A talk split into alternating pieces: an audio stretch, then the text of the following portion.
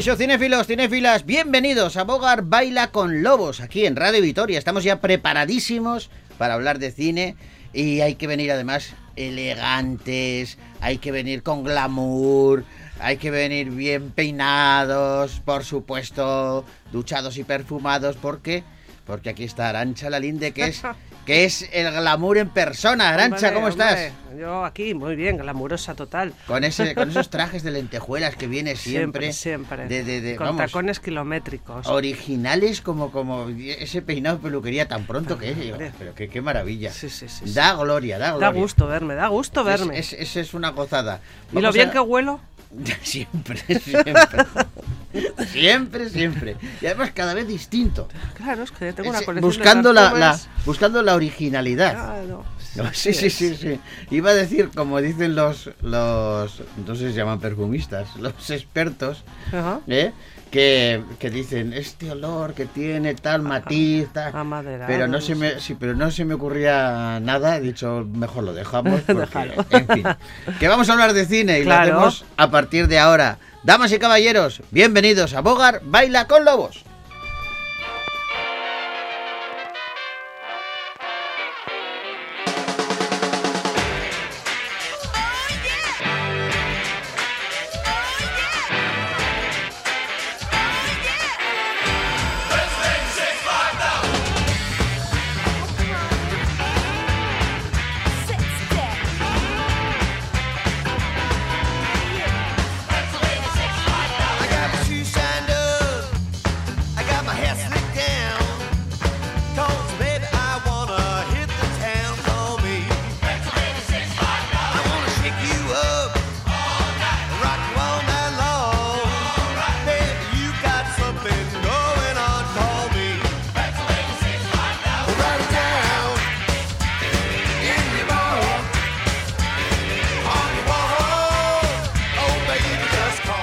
Empezamos con música y lo hacemos recordando una película, fíjate, era 1936 cuando se estrenaba En alas de la danza, una peli con, eh, fíjate, qué pareja, mm, Fred Astaire y Ginger ah, Rogers.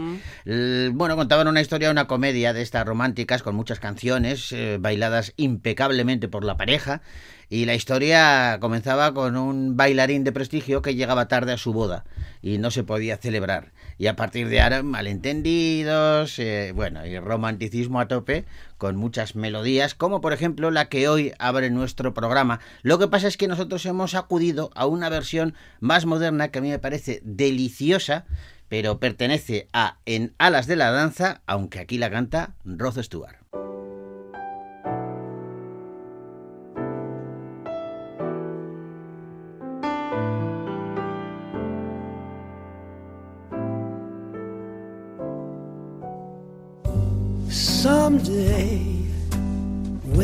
Awfully low, when the world is cold, I will feel a glow just thinking of you and the way you look tonight. You're so lovely with your smile so warm and your cheek so soft. There is nothing for me but to love you and the way you look tonight.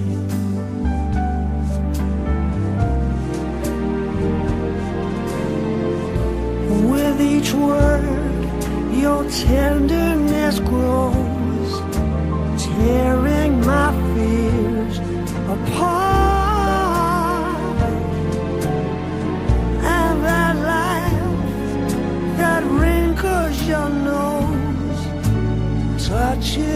my foolish heart. Yes, you're lovely, never ever change. Keep that breathless charm won't you please arrange it? Cause I love you just the way you look tonight.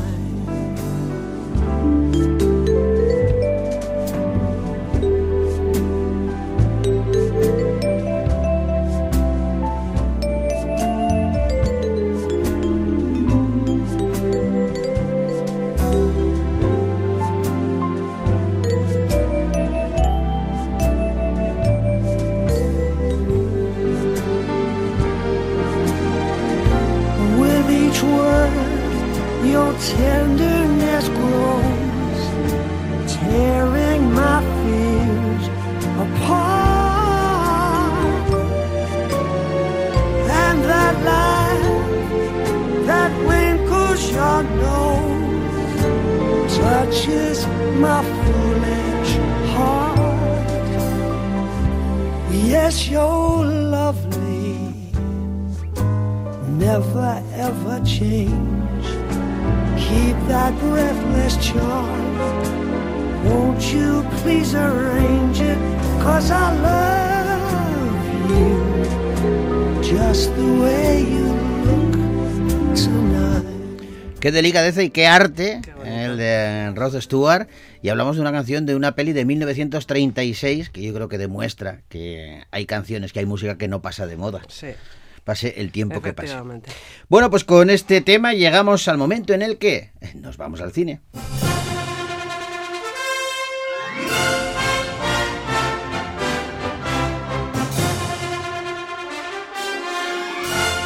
Vamos a empezar hablando de una comedia española que tiene mucho tomate. Se titula Bajo Terapia.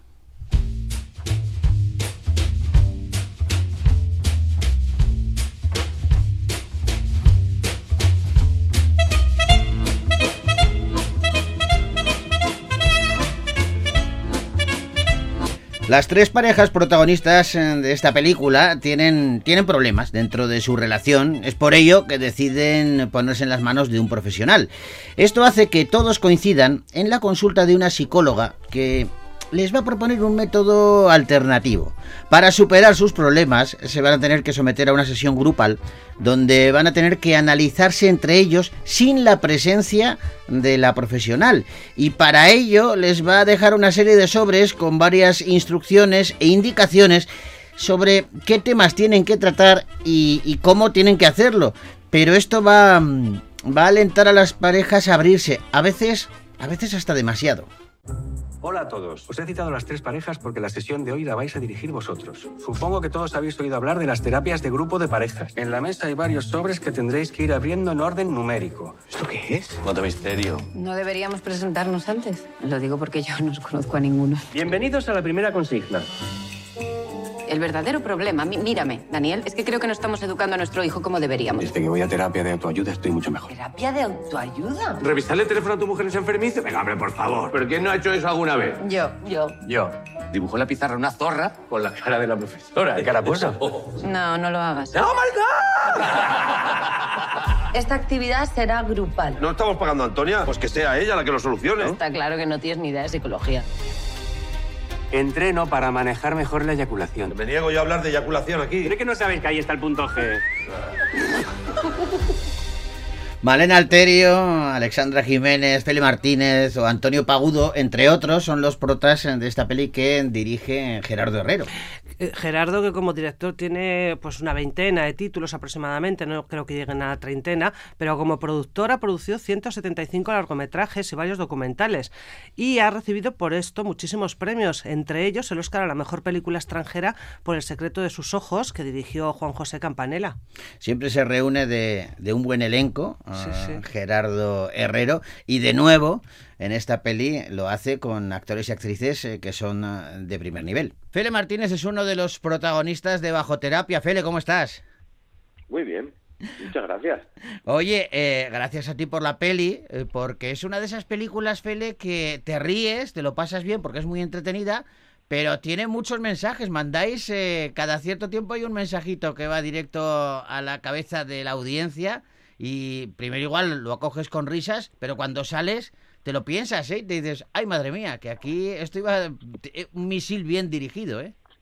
¿Y no es maravilloso todo eso? O sea, quiero decir, eh, vas a ver una peli, te lo pasas bien, encima alucinas con la propuesta y ya cuando sales ya a echar la caña, el vino, el refresco, lo que sea, encima generas debate. O sea, es que, vamos, Y todo por el precio de una, un módico precio de una entrada, ¿eh? Más barato imposible, más barato imposible. Hombre. Está fenómeno.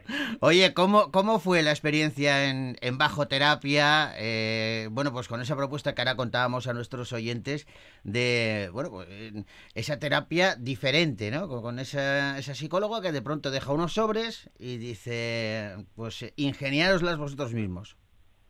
Bueno, pues, pues eh, a mí lo que me lo que me fascina de, de la función de la función de la peli es que joder, pues que, que tú como espectador ves a, a tres parejas, tío, a seis personajes que llegan a un, a un lugar, eh, se encuentran con todo esto que has dicho, ¿no? Eh, que la terapeuta no está, hay unos sobres con unas directrices, una corneta, y a partir de ahí eh, bueno, cómo, cómo se van, pues cómo, va evolucionando la relación de estas, de estas tres parejas que no se conocen de nada y que poco a poco de algo que, bueno, que, que aparentemente arranca de una forma como cordial, bueno, con ciertas con ciertas reticencias, porque bueno, al ser desconocidos, como todo eso cada vez va evolucionando a, bueno, casi a, se- empieza a ser cada vez más eh, eh, más inquieto, o sea, llega a ser cada vez más inquietante, más desasosegante. eh, ves cómo se va tensionando todo el ambiente, cómo las parejas de repente están a punto de estallar. Bueno, es, me, parece, fli- me parece flipante. A mí me, a mí me, me encanta. Y fíjate, tiene, tiene algo, a mí últimamente hay algo que, me enerva mucho y que se pone de manifiesto en, en Bajo Terapia. Y es que el sentido del humor eh, nos lleva a la reflexión y que es muy importante reírse de nosotros mismos. Y sin embargo, últimamente hay que tener un cuidado con el sentido del humor porque parece que puedes ofender a cualquiera en cualquier momento. Cuando luego hay ciertos colectivos, y voy a poner un ejemplo, y a mí me, lo dijeron un amigo ciego, que, que cuando te lo presentan vas a hablar con él y vas como con un respeto, con un cuidado, y luego es él el que hace el chiste porque sobre Claro. su ceguera, porque, porque es Mm. su arma de- de- de- también, ¿no? Y sin embargo ahora hay, hay, no sé, en esta película el humor eh, yo creo que es, eh, que es algo fantástico, que se utiliza fenomenal y que, y que lejos de ofender lo que hace es ayudar. Sí, pero, pero fíjate que bien lo describes tú cuando dices, cuando te acercas, en este caso a tu colega que es ciego, ¿no? Que tú vas, tú vas con, con pies de plomo y en cambio él te contesta de la, de la manera más natural del mundo. Y es que, claro, es que lo tiene absolutamente normalizado, Claro. tiene integrado y, y los que no lo tenemos normalizado somos nosotros, ¿no? Entonces, en este aspecto yo creo que la peli, sobre todo lo que pone también mucho en, en- sobre el tapete, es, eh, bueno, primero que hablamos del tema de las relaciones, son tres parejas, cada, cada pareja en un momento diferente de lo que suele ser el estadio de una relación. En, eh, en mi caso y el de Alexandra Jiménez, que somos la pareja de, de- de Daniel y Laura, pues en este caso es la pareja que está ya pasada de vueltas, Sí. que al final ya no hay comunicación, que la única vía que tienen de entendimiento es el reproche, es eh, la falta de respeto, es eh, un poco el eh, bueno pues el esperar a ver quién de los dos comete el fallo para que el otro lo pongan, o sea, lo evidencie y encima haga sangre con eso, ¿no? O sea, ya hay Ese- un punto ese en el que se reproche, están Fele- esperando para meterse la puñalada. Ese reproche, Fele, normalizado también, ¿no? Hay un momento fantástico Claro, cuando, cuando tu claro. personaje dice eso de, pero bueno, estamos aquí hablando de, de espiar el, el móvil a, a- a tu pareja, ¿quién no lo ha hecho? Si eso es lo más normal. Y todos los demás dicen, no, yo no lo hago, yo tampoco, yo tampoco, yo tampoco.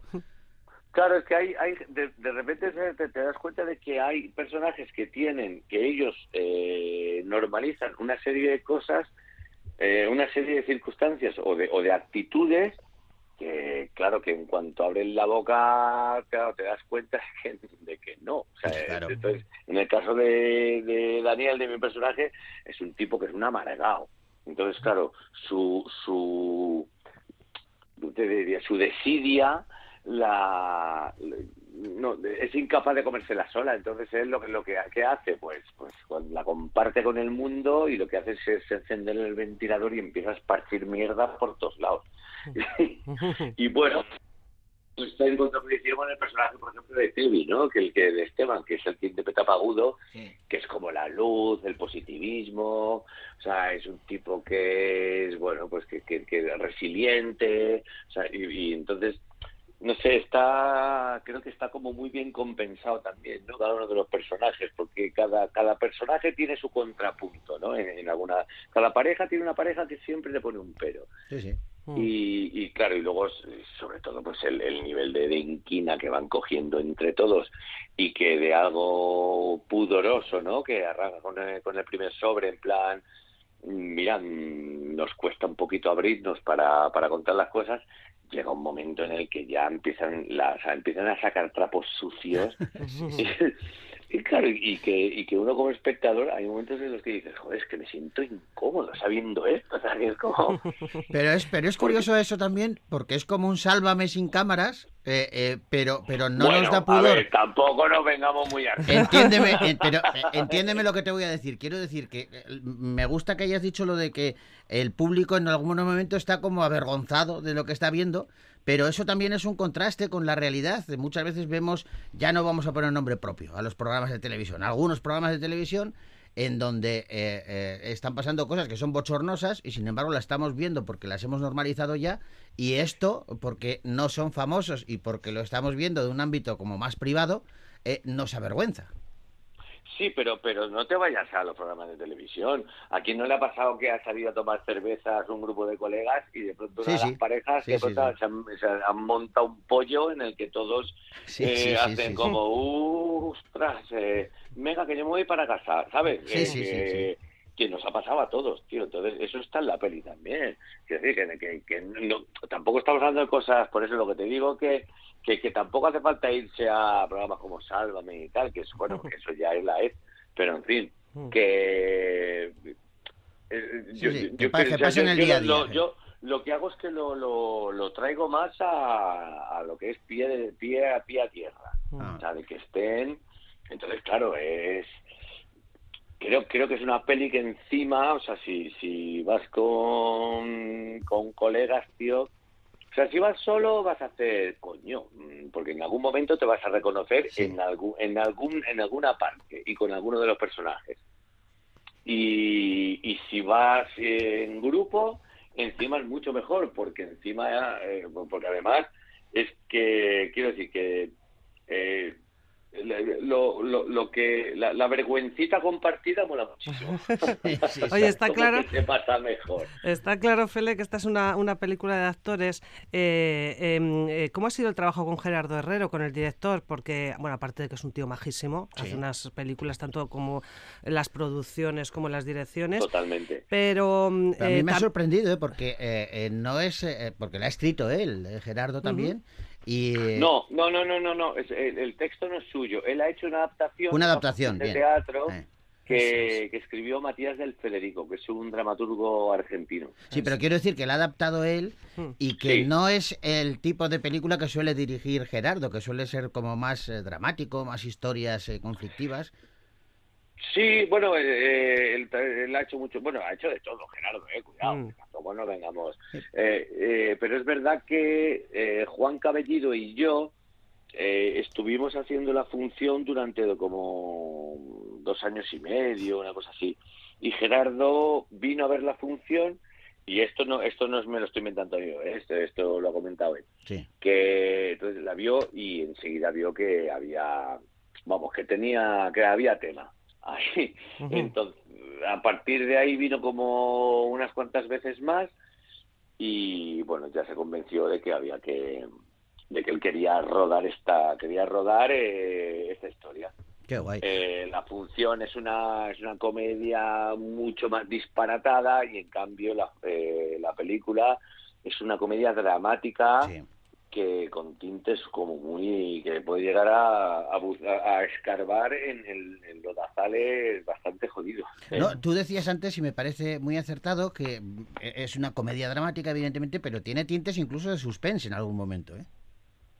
Bueno, porque, porque tal y como está planteada la peli, que encima además son planos secuencias largos y, rodada con steady y, y sobre todo en el que se le da en momentos mucha más importancia a los personajes que están escuchando que a los que están hablando, porque Ajá. es verdad que hay, hay diálogos completos que están en off. O sea, que los personajes que están hablando en ese momento Están no fuera de están, cámara. o sea, no, no, están fuera de cámara y, y la cámara de- se está centrando en, en- en cómo están, en, en lo que están escuchando el resto de personajes. Porque, entonces, claro, eso está, a la vez también es como muy inquietante y creo que, que, que después de haberla visto ya como un par de veces la peli, te, tú como espectador como, como que te involucra y, y como que te coloca dentro de esa, de esa nave en la que en la que están metidos los personajes y, y ostras y te coloca en un sitio que yo en pocas pelis me he visto ¿eh? Oye, ¿y por qué se rodó cronológicamente? No es habitual que los rodajes en cine se hagan cronológicamente y aquí sí. ¿Era, era también por aportar algo más a la, a la historia o para ayudaros a vosotros como actores? O... Hombre, tú, o sea, si, si has visto la peli, te das cuenta que todo lo que está pasando tiene, o sea, tiene, la, la película tiene una inercia y un dinamismo y, y tiene un ritmo que, que cada vez va a más, a más, a más, a más, a más, a más y no para, o sea, no, nunca, nunca, o sea, nunca No baja, decae, sí, sí. nunca baja el pistón, sino cada vez va metiendo una marcha más, una marcha más. Entonces, claro, eso eh, rodado desordenado hubiera sido, o sea, para nosotros hubiera sido un, de verdad que hubiera sido un, un, o sea, Un caos, sí. un contratiempo bestial porque te- pero pero bueno eh, la fortuna que teníamos era que está que todo se rueda en el mismo sitio Claro. Entonces claro si estamos todos en la misma en el mismo espacio no hay cambio de vestuario no hay cambio de iluminación no hay cambio de tal porque o sea no tienes ninguna referencia del exterior eso lo que te permite es que los tiempos los controlas tú. Y obviamente eh, rodar de principio a final lo que lo que nos permite a los actores es que el arco de personaje vaya vaya eh, eh, en consecuencia con, con lo que está rodando Fíjate, no tiene Claro. nada, no tiene nada que ver, ¿eh, Fele? Pero eh, eh, me ha recordado eso que estabas contando de, de- de la película, y cómo está rodada en el, en el mismo sitio, con el mismo vestuario, la misma luz, planos, planos largos, plano secuencia.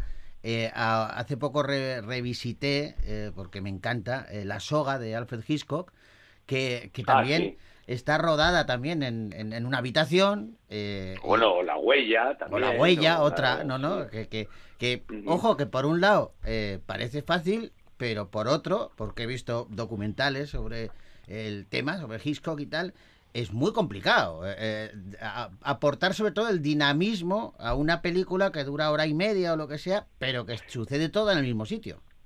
Claro, yo lo que, claro, es que yo para mí creo que el, que el desafío sobre todo de la peli es esto, que, que en hora y media no resulte aburrido tener a seis personas en el mismo lugar. Entonces, pero yo creo que ahí Gerardo, vamos, es, yo me quito el sombrero. Un maestro. sí. Primero, porque ha hecho un ejercicio sobre todo de darnos a los actores el, el- el absoluto protagonismo de lo que es la película, porque él podría haber planificado y haber, y haber hecho como estos planos increíbles y tal, pero en cambio él lo que ha decidido ha sido acompañar con una steady toda la acción que está pasando con los personajes. Entonces, claro, nosotros hacíamos tomas de 8 o 9 minutos. O sea, cada sobre lo dividíamos en tres bloques y esos tres bloques lo, claro, íbamos del tirón.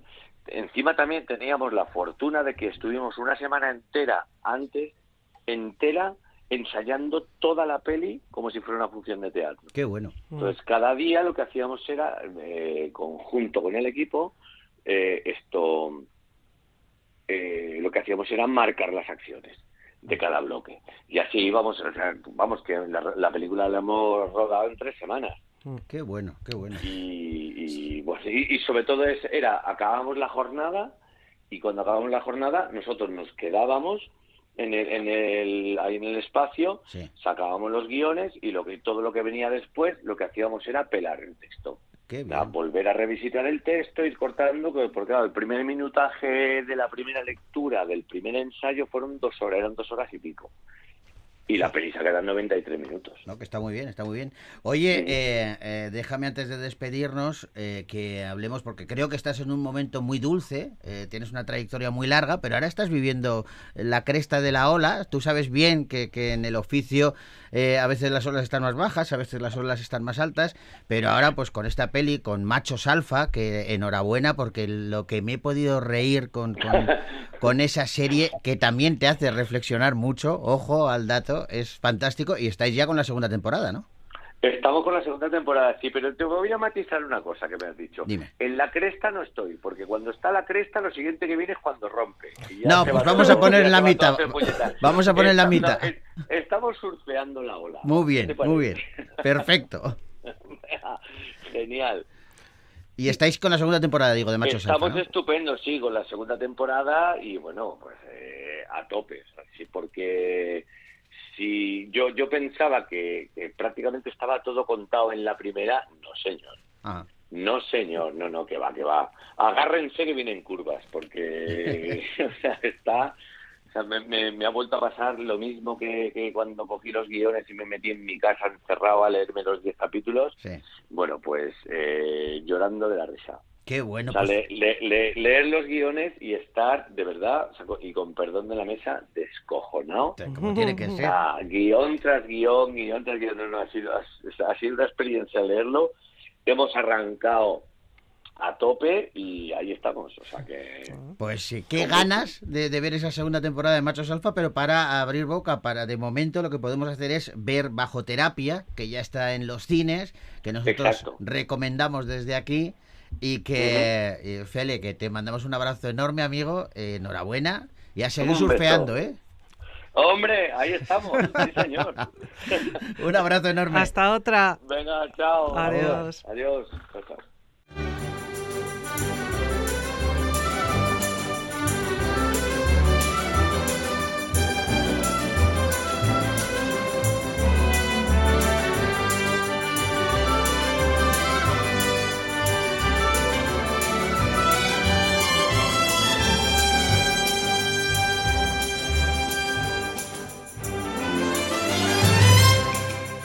Pues tenemos que despedirnos, Arancha, que se nos ha echado el tiempo encima, pero eh, mañana volvemos. Sí, claro. Tenemos que repasar un montón de películas que han llegado a la cartelera Gasteiztarra y lo haremos en comunión con todos y todas las oyentes de Radio Vitoria.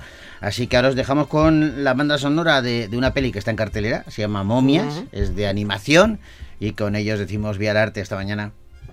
Haremos un vídeo en streaming. ¿Qué me decís? Uh, sí. ¡Uh! ¡Perro friki! Va a ser un hit. No sé bien qué tengo que hacer. No sé si algún día llegaré a aprender.